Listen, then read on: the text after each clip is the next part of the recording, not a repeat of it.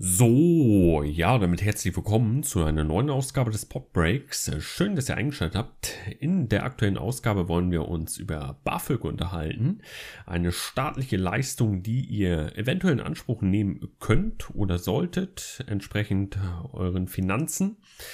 Ja, ihr findet den Podcast natürlich wie immer auf unserer Website als MP3-Datei. Könnt ihr euch einfach dort äh, downloaden, so wie als Videodatei auf YouTube. Ansonsten schaut ab und zu mal in die Videobeschreibung hinein und ihr könnt auch gerne Themenvorschläge hinterlassen, einfach dazu die Comments auf YouTube unter den entsprechenden Videos nutzen. Ja, das heutige Thema, wie gesagt, BAföG, entsprechend ja, passend zur Finanzierung des eigenen Studiums das Gegenstück wäre dazu äh, BAB, äh, was man in Anspruch nehmen kann, wenn man eine Berufsausbildung absolviert. Natürlich, wenn entsprechend die Eltern kein hohes Einkommen erzielen, beziehungsweise ich keine großen Ersparnisse habe oder ähm, ich auch entsprechend in dem jeweiligen Alter mich befinde. Ja, und da fängt das auch direkt an. Das BAföG hat natürlich gewisse Anforderungen, die an einen gestellt werden. Ich habe damals gedacht, als ich das Studium angefangen habe, ich habe einen BAföG-Anspruch. Ich habe eine abgeschlossene Berufsausbildung. Demzufolge habe ich gedacht, okay, elternunabhängig, easy, bekomme ich locker durch. Ja, und was passiert? Ich, ich war, glaube ich, 27, da habe ich das erste Mal BAföG beantragt. Ich habe nichts bekommen, weil ähm, das ähm, Gehalt von meinem Vater angerechnet worden ist. Äh, mein Vater ist bei der Bundeswehr verdient auch ganz gut. Ja, und dann stand da, glaube ich, auf dem BAföG-Bescheid ein paar Cent, 10 Cent oder so. Dazu, dadurch musste ich zumindest keinen Rundfunkbeitrag, äh, das, die ersten zwei Semester zahlen. Das dritte und vierte musste ich nicht zahlen, dazu komme ich gleich. Trotzdem fand ich das sehr, sehr, sehr schade, weil ich habe ja schon eine abgeschlossene Berufsausbildung in der Tasche. Ich bin 27, meine Eltern bekommen kein Kindergeld mehr für mich. Also ich war 27 zu diesem Zeitpunkt, ich rede jetzt in der Vergangenheit. Und trotzdem wird das ähm, Gehalt von meinen Eltern angerechnet. Und das fand ich eine Unverschämtheit. Ja, kann man sich nicht gegen wehren, ist die Gesetzeslage. Auf der einen Seite wird gesagt, okay, wir müssen sehr viel Geld in die Bildung stecken, wir müssen die jungen Leute unterstützen. Und ja, dann bin ich in so einer Lücke drinne, kein Kindergeld mehr. Eltern müssen mich unterstützen. Ich bekomme kein BAföG. Ja, das ist so eine Lücke zwischen 25 und 30. Lebensjahr. Das, da ist einfach so eine Lücke, die da aufgeklafft ist. Ich glaube, das Kindergeld war auch früher irgendwie bis 27, 28 oder so. Wurde dann irgendwie auf 25, 23 runtergekürzt. Ich weiß es jetzt auch nicht genau. Ich glaube, meine, das ist jetzt 25. 25. Lebensjahr. Mein Bruder bekommt es jetzt auch nicht mehr. Der ist jetzt auch darüber. Ähm, entsprechend ist es einfach so, dass ich da dann, ja, ein bisschen verärgert einfach war. Aber okay, die Finanzierung hat sich letzten Endes noch geklärt. Auf jeden Fall, das erste Mal, als ich diesen Antrag auch ausgefüllt habe, der besteht ja aus mehreren Formblättern, da müsst ihr entsprechend informieren. Vielleicht lade ich da nochmal ein Tutorial hoch. Ich hatte da schon mal ein Video hochgeladen, das ist aber auch nicht mehr aktuell jetzt. Ähm, ich hatte das irgendwann mal runtergenommen, weil es auch nicht mehr aktuell war. Es hatte aber deutlichen Zuspruch äh, gewonnen. Also es haben sich ja sehr viele dafür interessiert, wie fülle ich eigentlich so einen Antrag aus. Ja, und die Anträge von Ämtern, hm, das ist auch egal, BAföG, Finanzamt, Arbeitsamt etc. Die Anträge, das ist immer so eine Sache, wenn man das einmal wirklich strukturiert gemacht hat, dann fällt es einem beim zweiten Mal einfacher. Beim ersten Mal war es wirklich so, die ganzen Nachweise, die man dann noch mit einreichen musste. Ja, und dann ist es halt einfach so, du gibst den Antrag an, äh, reichst den ein, beim BAföG-Amt bekommst dann eine Antwort und dann steht da drin, da fehlt noch was. So, da habe ich das auch eingereicht, dann wird so geschrieben, nee, da fehlt immer noch was. Wird das auch eingereicht, dann kommt eine Antwort, nee, sie haben nicht mitgewirkt, ähm, wurde abgelehnt.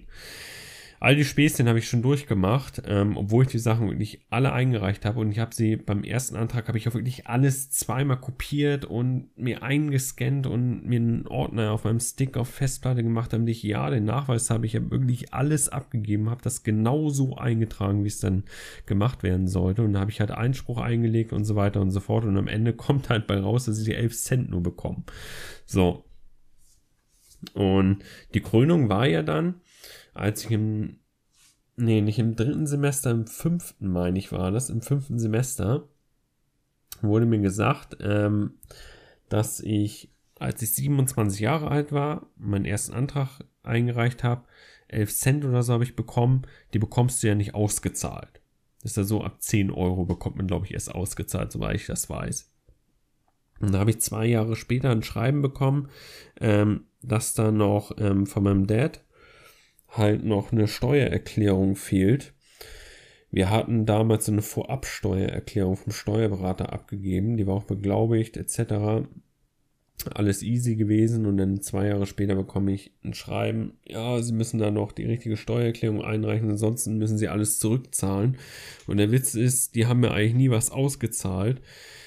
Ja, das war einfach wieder wahrscheinlich so ein maschinelles Schreiben, was da rausgeschickt wurde. Und ja, ich habe es dann trotzdem, ich habe dann trotzdem die richtige Steuererklärung von meinem Dad besorgt und habe dann einfach den Kram auch eingereicht. Aber dieser Witz einfach, sie müssen dann alles zurückzahlen, aber ich habe nie etwas bekommen.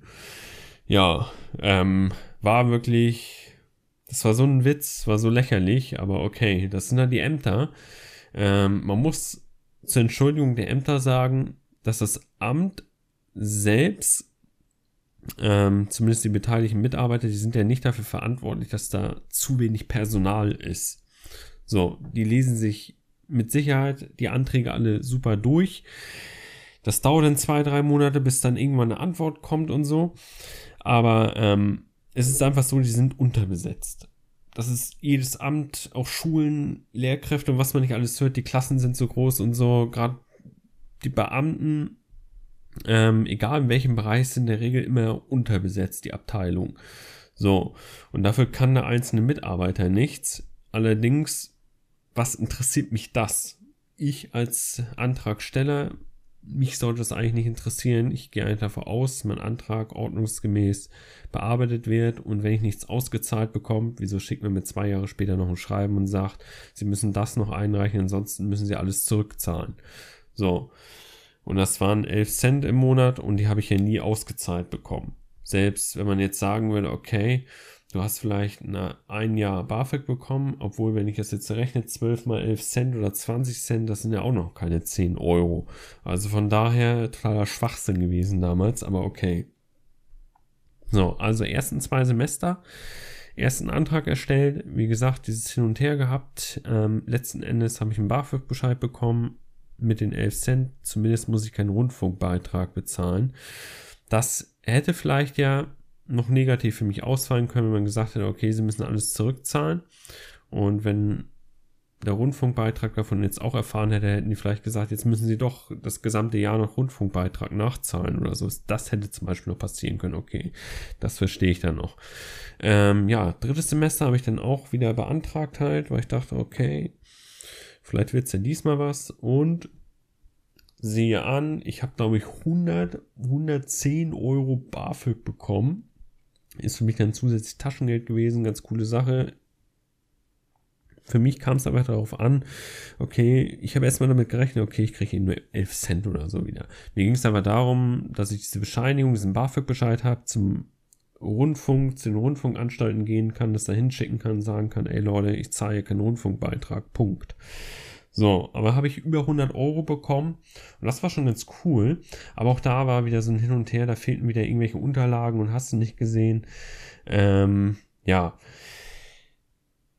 Letzten Endes, es ging schneller, der Antrag, der ging auch schneller durch und so weiter. Ich habe dann, das Lustige war auch, ich habe ähm, als ich den ersten Antrag im ersten Semester abgegeben habe, habe ich den, glaube ich, Dezember oder Januar habe ich den Bescheid bekommen. Das, das hat wirklich echt lange gedauert. Ich habe den aber auch September, Oktober irgendwann abgegeben. Da habe ich Dezember, auf jeden Fall war es irgendwie Dezember. Es war relativ kurz vor Weihnachten, habe ich den Antrag bekommen, 11 Cent oder so. Den BAföG-Bescheid zu Weihnachten war es, glaube ich, noch. Ja, ich erinnere mich. Kurz vor Weihnachten. Sie kriegen 11 Cent, super Weihnachtsgeschenk gewesen. Und ähm, dann aber im April, Mai bekommt man dann schon den nächsten Brief. Sie sollten Ihr BAföG verlängern. Ähm, bitte tun Sie das jetzt im Mai, Juni irgendwann, damit wir es rechtzeitig bearbeiten können. So, habe ich nicht getan. Ich habe das erst im Oktober dann wieder getan und dann kam halt zwei Monate später dann wieder halt der BAföG-Bescheid mit den 110 Euro halt dann an. So, ja, Und da musste ich dann auch, das Ding ist, meine Eltern sind getrennt und dann musste mein Bruder muss dann auch noch die Bescheinigung holen, dass er auch studiert und so. Oh, da wird jedes Familienmitglied wird da zerstückelt irgendwo mit in den Antrag reingeknallt. Ähm, ja, auf jeden Fall muss dann auch halt diesen, den ganzen Bescheinigungen hinterherlaufen und ja, ist dann halt so, ne? Und da ich halt in Essen wohne und in Flensburg meine Heimat eigentlich ist, wo ich herkomme, muss das Ganze per Briefverkehr laufen und mein Vater muss das dann irgendwie mir alles runterschicken, musste zu meiner Mom hingehen und mein Bruder musste mir das noch rüberschicken und hast du nicht gesehen und immer dieses Hin und Her. Ist halt nicht so einfach, wenn ihr die Verwandtschaft nicht direkt vor Ort wohnt. Aber okay, ich habe es am Ende hinbekommen und hat die 110 Euro gehabt. Man musste die Hälfte zurückzahlen letzten Endes. Ich weiß gar nicht, wie lange man dafür Zeit hat, das zurückzuzahlen. Ähm, aber egal, das werde ich dann nach dem Studium alles zurückzahlen. Gut ist, ähm, das sind jetzt, boah, wie viel ist das, was ich jetzt zurück, was ich jetzt zurückzahlen müsste? Es ist, ist 500 Euro oder so. Eigentlich könnte ich die jetzt schon zurückzahlen, aber dann wäre ich pleite, muss ich sagen. Wenn meine ganzen Ersparnisse wieder weg. Ähm, weil so viel Geld habe ich auch nicht mehr auf dem Konto. Aber okay. Ich glaube, irgendwie 15, 20 Jahre oder so hat man Zeit. Ich weiß es aber nicht genau. Ich habe mich da irgendwann mal eingelesen, man muss es nicht sofort zurückzahlen. Man hat dann eine bestimmte Zeit. Die freuen sich natürlich, wenn ich sofort den Kram zurückzahle. Dann ist es geklärt, da ich aber im Master dann wieder beantragen werde. Ähm, entsprechend ich dann auch davon ausgehe, dass ich dort den Höchstsatz bekomme, macht es für mich jetzt keinen Sinn, den einen Teil zurückzuzahlen und dann im Master vielleicht 5000 Euro dann anzuhäufen an Schulden. Und ja, dann machen die 500 Euro dann, ob ich sie zurückgezahlt habe vorher oder nachher, spielen dann, spielt dann einfach keine Rolle, für wenn 5000 Euro am Ende wieder draufkommen. So, auf jeden Fall ist es dann so gewesen, dass ich dann die 100 Euro bekommen habe und dann lief das ein Jahr und dann, ja, habe ich ja festgestellt, hoch, ich verlängere mein Studium und ja, ich weiß es gar nicht, im fünften, sechsten Semester, da habe ich, stimmt, da habe ich auch noch bekommen. Ich muss jetzt kurz mal sortieren. Ich habe meine BAföG-Bescheide irgendwo in den Unterlagen, sind die untergegangen. Also im ersten Jahr habe ich definitiv ein paar Cent bekommen. Im zweiten Jahr, boah, da müssten das die 100 Euro gewesen sein, die auch im dritten Jahr, glaube ich, waren. Ich bin mir jetzt aber nicht ganz sicher. Waren im zweiten Jahr auch 11 Cent oder so? Ich weiß es nicht mehr genau. Auf jeden Fall kann. Oh, mein Mikrofon ist hier gerade ein bisschen runtergegangen. Oh, das machen wir mal schnell wieder hoch. Hier bin ich wieder. Hallo? So, egal. Es kann sein, dass ich im zweiten Jahr 50 Euro oder so waren. Das auf jeden Fall ich weiß es halt nicht mehr. Ich weiß noch nicht mehr, wo die BAföG-Bescheide liegen. Keine Ahnung. Irgendwo in meinen Unterlagen.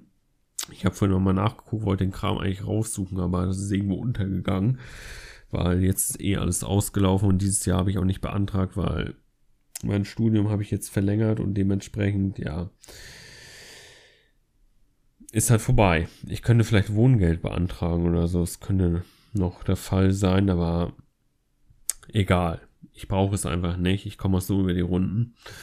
Ähm, okay, jetzt mal ein Jahr ohne BAföG und hier ist halt der Haken, den ich darin sehe, ähm, wo ich so ein bisschen den Nachteil sehe für jemanden, der jetzt keine großen Ersparnisse hat der es schwierig im Studium hat, der nicht nebenbei irgendwie 20 Stunden noch auf Teilzeit arbeiten kann oder da 10 Stunden und Semesterferien und hier hast du nicht gesehen oder eine Familie im Hintergrund hat, die unterstützt werden oder eine Frau, Partnerin etc., Partner und so weiter und so fort. Also der nirgendwo eine Möglichkeit hat, an Finanzen zu kommen. So. Der jetzt aber sein Studium ein, zwei Semester verlängert. So, dann ist es sehr schwer, da überhaupt noch BAföG zu bekommen und man bricht sein Studium eventuell ab wegen so einer Scheiße. Ja, und kein Kindergeld und hast du nicht gesehen. Das ist dann schon wirklich, dann ist man wirklich gearscht einfach. Und ich finde, ja, das heißt, ich finde, da muss es eigentlich auch eine Alternative geben, wenn ich sechs Semester studiert habe und feststelle, huch, mir fehlen noch 20 Credits oder so. Mir fehlt vielleicht noch ein Semester. So, dass man irgendwie noch die Möglichkeit hat, auch vom Start da noch eine Unterstützung zu bekommen, zu sagen, ey, das ein Semester könnte mich da noch irgendwie unterstützen. Es gibt hier noch so Kreditmöglichkeiten und so. Ich, ein Kollege hat mir erzählt, man kann Wohngeld beantragen, man kann auch einen vergünstigten Kredit und so bekommen. Ähm, alles kein Ding, aber man muss es dann auch erstmal bekommen. Und bis man da ist, muss man ein, zwei Monate, bis der Antrag irgendwie wieder durch ist, nochmal da über die Runden kommen. Und es ist ja nicht so, dass ich nicht noch Studiengebühren hätte, neben dem Lebensunterhalt, der Miete und so weiter und so fort. Also das ist alles nicht ohne. Deshalb informiert euch da wirklich rechtzeitig, wo ihr ähm, eure Finanzen herbekommt, bevor ihr in das Studium einsteigt. Wenn man nämlich am vierten Semester, fünften, sechsten Semester feststellt, huch, das wird hier alles nix, Finanzen reichen nicht mehr und man muss ein Studium abbrechen, ist das blöd. Ich habe da auch schon von Leuten gehört, die wirklich zwei, drei, vier Semester studiert haben, die haben kein BAföG bekommen, die Finanzen haben nicht mehr ausgerechnet, die Ersparnisse, Familie konnten nicht mehr unterstützen, Wohngeldantrag nicht bekommen und hast nicht gesehen und dann brechen ihr Studium ab, wo sie diesen Job genau haben wollten. Und das finde ich dann echt blöd einfach. Aber okay, man kann alles ungerecht, unfair, fair und hast nicht gesehen finden. Am Ende ähm, ja, es gibt die staatlichen Möglichkeiten, nutzt sie voll aus, irgendwie informiert euch, wie ihr an eure Finanzen kommt, bevor ihr ins Studium hineingeht, dann wisst ihr nämlich vorher schon, was auf euch zukommt und rechnet das wirklich einmal durch halt. Ähm, ja. Was kann man noch zum BAföG sagen? Wie gesagt, ich bekomme jetzt keins mehr. Ich werde auf jeden Fall Master wieder beantragen, weil dann geht's von Null los. Da habe ich einen Bachelor. Ich hoffe, ich habe ihn bis dahin bestanden. 100% safe kann man sich da nie sein.